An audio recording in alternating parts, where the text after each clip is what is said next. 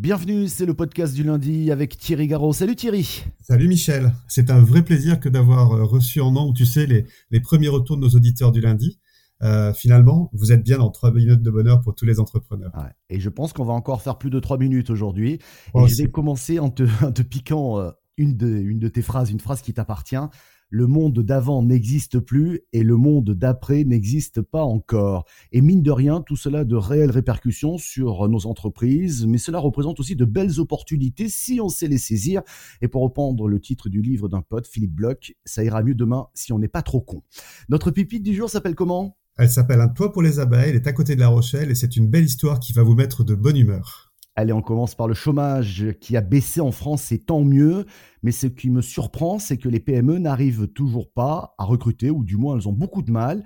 Et cela pose beaucoup de questions. Même si c'est une bonne nouvelle et que l'info sera exploitée par le pouvoir actuel à l'approche de l'élection présidentielle, je vois que de nombreuses entreprises, souvent des micro-entreprises, ont été créées en 2021 que de nombreux cadres ou autres d'ailleurs ont quitté leur poste pour rebondir dans des lieux plus agréables, plus vivables et ont créé leur propre job avec leur propre entreprise. À Thierry, encore une fois, on peut que se réjouir hein, de ces bons chiffres, mais j'ai le sentiment qu'il y a un peu de vaste communicant dans ces résultats entre ceux qui ont changé de vie, ceux qui ne veulent plus travailler dans certains secteurs. Bref, il y a un mouvement jamais constaté là. Euh, oui, effectivement, on est là, je pense, dans une phase très significative de toute crise. Tu reprenais une de mes phrases tout à l'heure, euh, qui est aussi applicable au marché de l'emploi, hein, au marché du travail. Regarde, il y a presque 100 000 postes non couverts dans l'hôtellerie-restauration, presque autant dans le bâtiment. On constate, je pense, un exode des emplois vers d'autres modes de collaboration, le freelancing, les auto-entrepreneurs et bien d'autres encore. Si on peut constater une chose, c'est que les Français mettent du temps à appréhender les nouveaux mondes, mais quand ils s'y mettent, ils s'y mettent vraiment, et c'est un vrai pas de marée.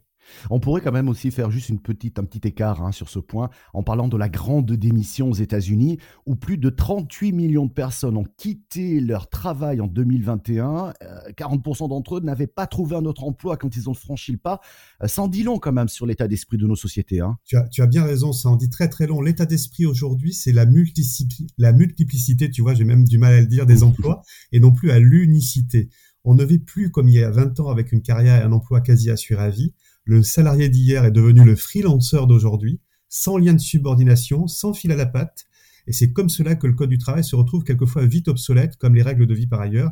Regarde pour les emprunts, par exemple. on va en parler dans un instant. Je, reviens sur mes PME qui n'arrivent pas à recruter. Trois entreprises sur quatre ont des difficultés.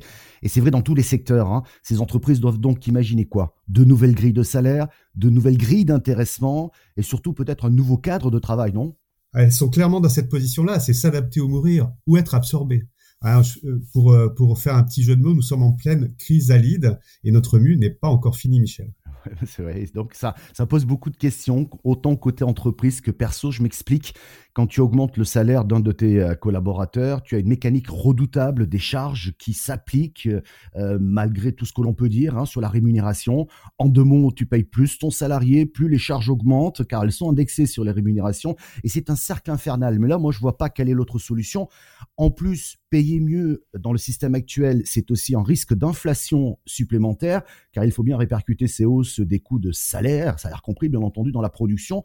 J'ai presque envie de te dire ça c'était le monde d'avant. Mais aujourd'hui? Mais aujourd'hui, la revendication première des néo-entrepreneurs, c'est la liberté. C'est vraiment quelque chose qui est au frontispice de chacun d'entre eux et de chacune d'entre elles.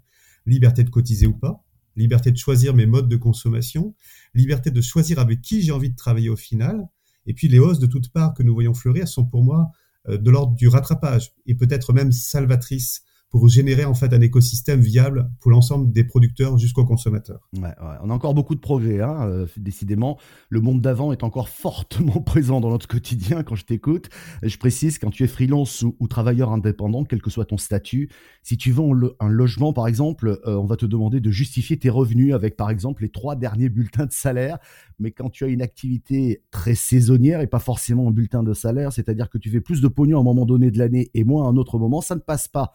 En deux mots, les acteurs majeurs et incontournables n'ont pas bougé. Je pense aux banques et je vais plus loin. Les charges sociales, les impôts, quoi qu'on en dise, eux sont restés dans le monde d'avant.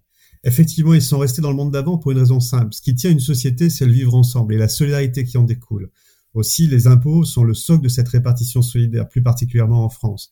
Donc, effectivement, on peut dire que le monde d'avant n'a pas bougé, mais il soutient aujourd'hui le monde qui n'est pas encore avéré, qui n'est pas encore avenu en fait. Et donc ce soutien-là, ben, il, faut, il va falloir qu'il s'adapte. On a déjà digitalisé la partie en fait du prélèvement euh, des impôts, mais il y a encore beaucoup, beaucoup, beaucoup de choses à faire. c'est clair, il y a encore beaucoup de boulot. Euh, si on parlait du monde d'après, qui n'existe toujours pas d'ailleurs, mais qu'on pourrait inventer, non? Oui, tout à fait, tu as raison. On est, on est quand même des optimistes, hein, parce que c'est bien le cas, n'est-ce pas, Michel? On, fait, ce podcast tous les lundis, 3 minutes de bonheur, c'est pas pour rien. Eh bien, le monde autour de nous est plus merveilleux. On va essayer de le rendre plus merveilleux. Ouais, je vais te dire en français, hein, excuse-moi, mais je vais te dire, écoute bien ces phrases. Je vois des ciels bleus et de blancs nuages, l'éclatant jour béni, la sombre nuit sacrée, et je pense en moi-même, quel monde merveilleux. Ça te dit quoi? Ah, écoute, d'abord que tu es poète, Michel, et puis je pense surtout à Louis Armstrong, avec cette sonorité incomparable et cette musique que tous les jours accompagne mes matins. Tu sais, tu sais que le monde est merveilleux. What ah, a wonderful world. Yes. Allez, au-delà, on fait comment pour entrer dans ce monde merveilleux alors qu'on est dans un monde sclérosé qui semble pas vouloir euh, avoir compris hein, ce qui se passe, hein, tout simplement. Je pense au nouveau comportement des consommateurs, à la protection de l'environnement, à la prise de conscience de ce que l'on veut et de ce que l'on ne veut plus. Euh, quoi là? En fait, une chose est certaine. D'abord, on ne met pas le pied sur le frein. On regarde toujours le verre à moitié plein plutôt qu'à moitié vide et on ne met pas tous ses œufs dans le même panier.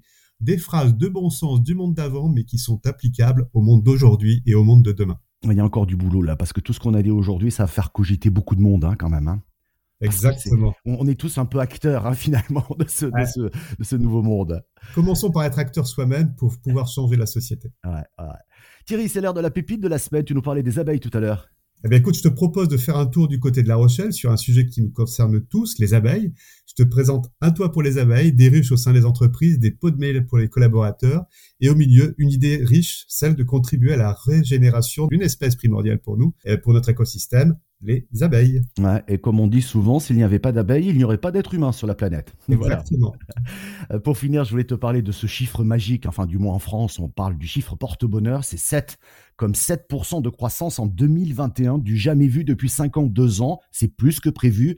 Nos entrepreneurs l'ont fait, eh bien bravo à vous tous. Attention, toutefois, on a fait moins 8, hein, moins 8% en 2020, mais ce 7% de croissance, ça fait du bien et c'est déjà bon pour le moral. Salut Thierry Salut Michel. I see skies of blue, clouds of white,